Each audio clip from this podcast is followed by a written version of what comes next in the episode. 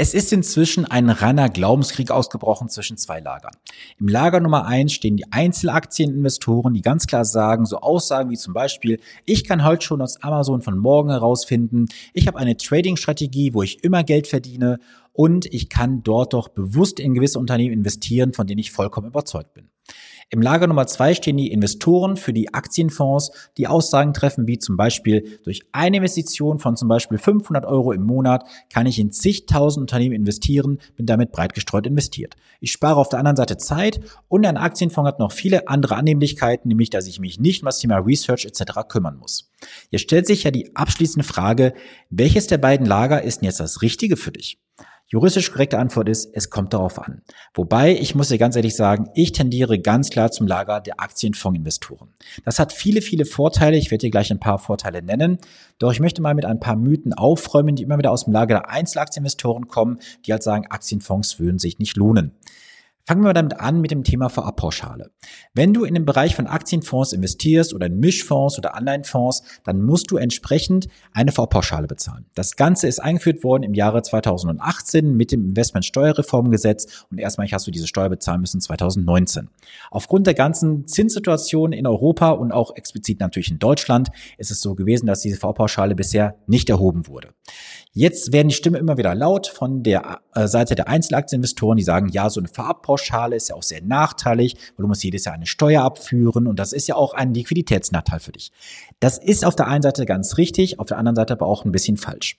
Denn schau mal, wenn du ledig bist, hast du einen Freistellungsauftrag im Jahr von 1000 Euro. Als Ehepaar hast du einen Freistellungsauftrag von 2000 Euro. Und diesen Freistellungsauftrag kannst du ja nutzen, um die V-Pauschale darüber laufen zu lassen. Jetzt nehmen wir mal an, du müsstest eine V-Pauschale bezahlen von zum Beispiel 650 Euro. Du hast 1000 Euro Freistellungsauftrag. Wie viel zahlst du effektiv? Richtig, nichts, weil es über den Freistellungsauftrag läuft. Das heißt also, du hast keinen Liquiditätsnachteil, sondern du hast eher einen Vorteil für dich rausgezogen. Hinzu kommt ja noch Folgendes, wenn jetzt die Einzelaktieninvestoren für sich sagen, ich habe da so eine ganz geile Strategie, ich gehe rein in den Markt und raus aus dem Markt und dann habe ich noch eine Trading-Strategie, die so und so aussieht, dann hast du auch sehr viele Transaktionen, die natürlich A, Kosten verursachen. B, hast du natürlich unterjährig auch mal Gewinne, die du natürlich versteuern musst, wenn sie halt über den Freistellungsauftrag von 1000 Euro hinausgehen. Und ich kenne persönlich ein paar Personen, die haben ein sehr hohes Trading-Konto irgendwo bei irgendeinem Broker liegen. Und stell dir mal vor, du würdest jetzt unterjährig viele tausend Euro an, an Gewinn machen und musst darauf dann entsprechende Gewinne bezahlen unterjährig. Was glaubst du denn, was du über die Zeit an mehr Rendite rausholen müsstest durch die gezahlten Steuern? Denn der Ansatz ist ja ganz klar, wenn du heute eine Steuer bezahlst und 25 Prozent Abgeltungssteuer plus Kirche und Soli, also rund 28%, Prozent, diese 28%, Prozent, die ja von dir bezahlt werden, nachdem der Freistellungsauftrag ausgereift oder ausgenutzt wurde, besser gesagt, das muss ja durch den nächsten Trade und deine Strategie erstmal wieder kompensieren. Da haben die Fondsinvestoren ganz große Vorteile, wie ich finde, denn sie können den Freistellungsauftrag nutzen und können ja auch den Zinseszinseffekt innerhalb des Fonds für sich komplett arbeiten lassen. Das heißt also, du musst erstmal für dich realisieren, beziehungsweise auch mal ausrechnen, was ist dein möglicher Profit?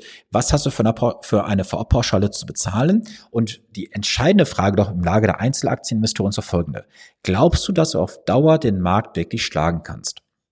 Es gibt Marktbegleiter, die sagen, ja, da gibt es gewisse Strategien und Möglichkeiten, wie man monatlich drei, vier, fünf Prozent machen kann. Ich persönlich kenne ein paar Menschen, die das versucht haben, sie haben es nicht geschafft und sind heute im Lager der Fondsinvestoren unterwegs und sind dort auch ganz, ganz happy. So, dann ist noch ein ganz großer Nachteil, wie ich finde, das ist zumindest noch aktueller Rechtsstand in Deutschland. Du kannst ja Verluste aus dem Bereich von Einzelaktien nicht mit Gewinnen aus dem Fondsbereich verrechnen und umgekehrt. Das soll jetzt vielleicht mal demnächst gekippt werden, dass du also Aktiengewinne oder Verluste aus dem Bereich von Einzelaktien mit Fondsgewinnen oder Fondsverlusten auch miteinander verrechnen kannst. Aktuell geht es noch nicht. Erschließt sich mir persönlich nicht ganz, warum das so ist in Deutschland, weil faktisch ist es doch das Gleiche, nur anders verpackt. Aber sei es drum, das wird ja jetzt in den nächsten Monaten oder nicht, oder sagen wir andersrum, in den nächsten Monaten hoffentlich geklärt werden und nicht erst in den nächsten Jahren. So, ähm, ich persönlich kenne drei, vier Personen, die haben sich im Bereich der Einzelaktien wirklich die Finger verbrannt. Ich sage nur Wirecard lässt grüßen und noch so einzelne andere Unternehmen, die wir weltweit kennen, wo man auch mal durchaus große Schwankungen aussitzen muss, wie zum Beispiel Netflix und so weiter in den letzten ähm, zwei, drei Jahren. Und diese Anleger haben da wirklich hohe fünfstellige, teilweise sogar sechsstellige Verluste stehen. Jetzt haben wir natürlich einen ganz großen Nachteil aktuell, weil sie sagen, ich will in Einzelaktien nicht mehr investieren, weil ich mir die Finger tatsächlich massivst verbrannt habe, sind jetzt im Bereich der Fonds unterwegs, haben dort auch sehr, sehr gute Ergebnisse. Sie können aber die Verluste aus dem Bereich der Einzelaktien nicht transferieren in die Gewinne der Fonds. Und ich persönlich hoffe, dass dieser Missstand mal in Deutschland behoben wird, weil es erschließt sich mir persönlich nicht, warum ich auf der einen Seite Aktienverluste nicht mit Gewinnen aus dem Aktienfonds verrechnen darf, weil es ja eigentlich das gleiche ist, nur anders verpackt. Lass mich noch mal ein bisschen was sagen zum Thema Vorteile von Aktienfonds. Ich habe dir eingangs gesagt, du hast eine sehr, sehr breite Streuung. Also meine Strategie aktuell, habe ich nachgeschaut, hat in der Spitze über 15.000 Positionen, in die du weltweit investiert bist. Das kannst du mit Einzelaktien nie hinbekommen. Ich habe jetzt vor kurzem mal ein Portfolio geschickt bekommen von jemandem, der auch in Einzelaktien investiert ist, hat auch Fonds natürlich. Die Einzelaktien habe ich nicht beraten, weil ich das auch nicht darf. Aber ich kann dir mal ein Beispiel geben. Diese Person hatte 25 Einzelaktien in seinem Portfolio und insgesamt drei Fonds. Und wenn ich mir diese Einzelaktien angeschaut habe, habe ich natürlich gewisse Sachen festgestellt. Das sind so Fehler, die immer wieder gemacht werden. Man kauft sich Einzelaktien. Ich nehme jetzt mal einfach ein Beispiel. Es ist nicht repräsentativ, deswegen ist es jetzt auch keine Anlageberatung oder Anlageempfehlung. Du kaufst dir zum Beispiel den ETF auf die Nasdaq 100. Du kaufst dir den S&P 500 und den MSCI World. Soweit, so gut. Jetzt gehst du auf die andere Seite der Einzelaktien und was kaufst du da? Du kaufst dir eine Amazon, du kaufst dir eine Apple, du kaufst dir noch eine Microsoft und du kaufst dir noch eine Meta zum Beispiel. Was hast du jetzt automatisch gemacht? Richtig. Du hast ein Klumpenrisiko aufgebaut, was du gar nicht haben solltest. Und wenn man sich jetzt mal die einzelnen Positionen anschauen würde, wie hoch gewisse Unternehmen gewichtet sind aufs Kapital gesehen, dann hast du ein sehr, sehr großes Klumpenrisiko und das ist natürlich eine ganz große Gefahr für dich, weil dein Kapital dann an diesen Unternehmen zu stark gewichtet ist und das hat natürlich auch ein entsprechendes Schwankungspotenzial für dich. Der nächste Punkt, also Punkt Nummer zwei, der für Fonds spricht, ist für mich ganz klar der Faktor Zeitersparnis. Oh mein Gott, da fällt mir jetzt gerade ein Gespräch ein. Vor vier, fünf Wochen habe ich das geführt. Ein Unternehmer, über 70 Mitarbeiter, Sag mir, Sven, es ist ja schön, dass du mich begleiten möchtest, weiß ich auch sehr zu schätzen und ich würde auch das Geld in dich gerne investieren. Allerdings würde ich das Ganze gerne alleine machen. Ich suche mir da Aktien raus und ich würde dann jede Woche mal so drei, vier, fünf, sechs Stunden an Zeit investieren, um da meine Trading-Strategie aufzubauen.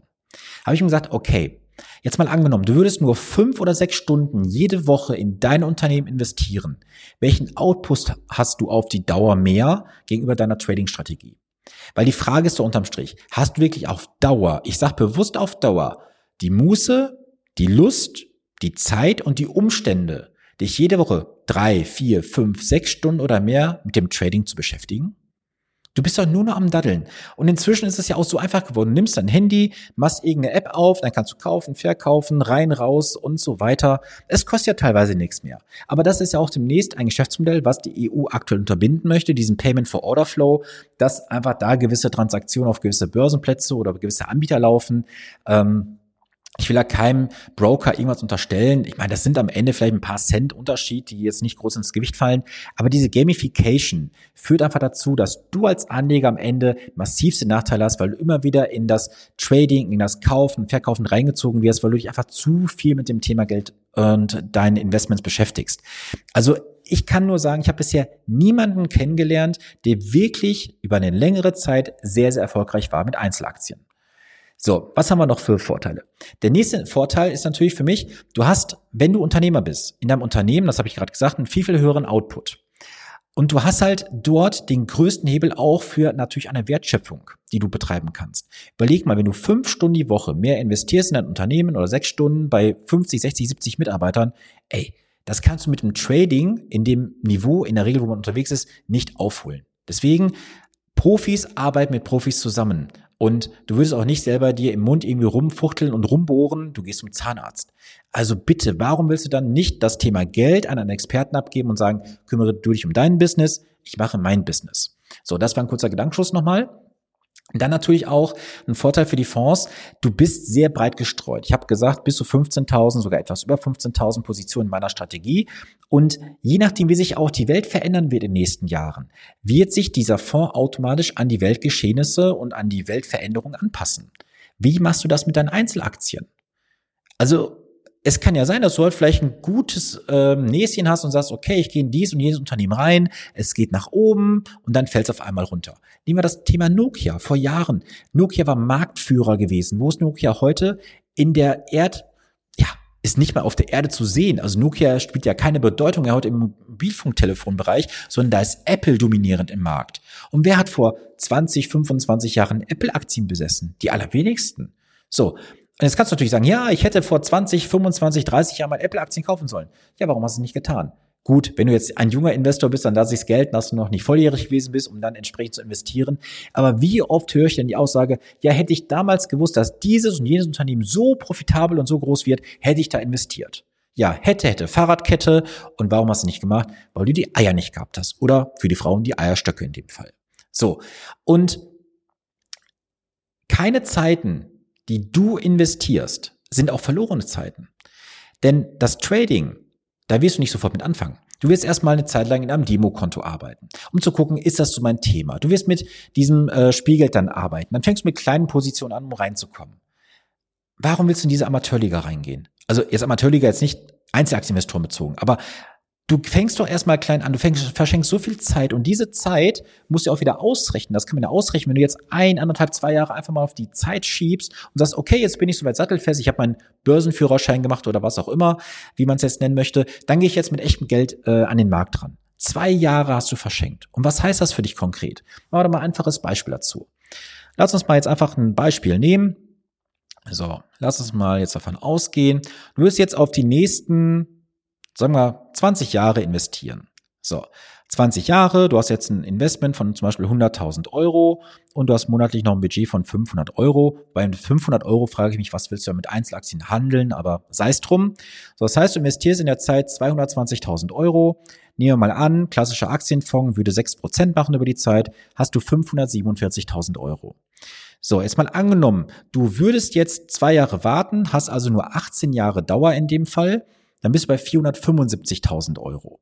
Wenn du jetzt die alte Summe haben möchtest, die 547.000 Euro, jetzt runde ich es mal eben ab, dann müsstest du effektiv ein Prozentpunkt schon mehr Rendite machen nach Kosten wohlgemerkt. Also sechs Prozent jetzt mal äh, Vorkosten, Nachkosten seid hingestellt. Du musst ein Prozentpunkt mehr Rendite machen und das auf die Dauer Jahr für Jahr. Wenn du sechs Prozent halt äh, hinstellen würdest, heißt das, du müsstest zu Beginn mit 25 Prozent mehr Kapital, sprich mit 125.000 Euro reingehen oder alternativ müsste die Sparplanrate auf fast 700 Euro steigen. Du siehst also an dem Spruch, Zeit ist Geld und Geld ist Zeit ist was dran. Was sollst du jetzt tun? Du musst dir eine klare Strategie überlegen. Gehörst du zum Lager der Einzelaktieninvestoren oder zum Lager der Fondsinvestoren? Meine Empfehlung ist ganz klar ins Lager der Fondsinvestoren. Es spricht alles für einen Aktienfonds. Weil hast du die Zeit, die Muße, die Nerven, und kannst auch die Emotionen fernhalten, wenn es wirklich mal in die Hose geht. Und Trading, sag ich dir ganz offen, es gibt Menschen, ja, die sind beim Trading sehr erfolgreich. Das sind aber oft diejenigen, die irgendwelche Börsenbriefe und Trading-Coachings da draußen verkaufen.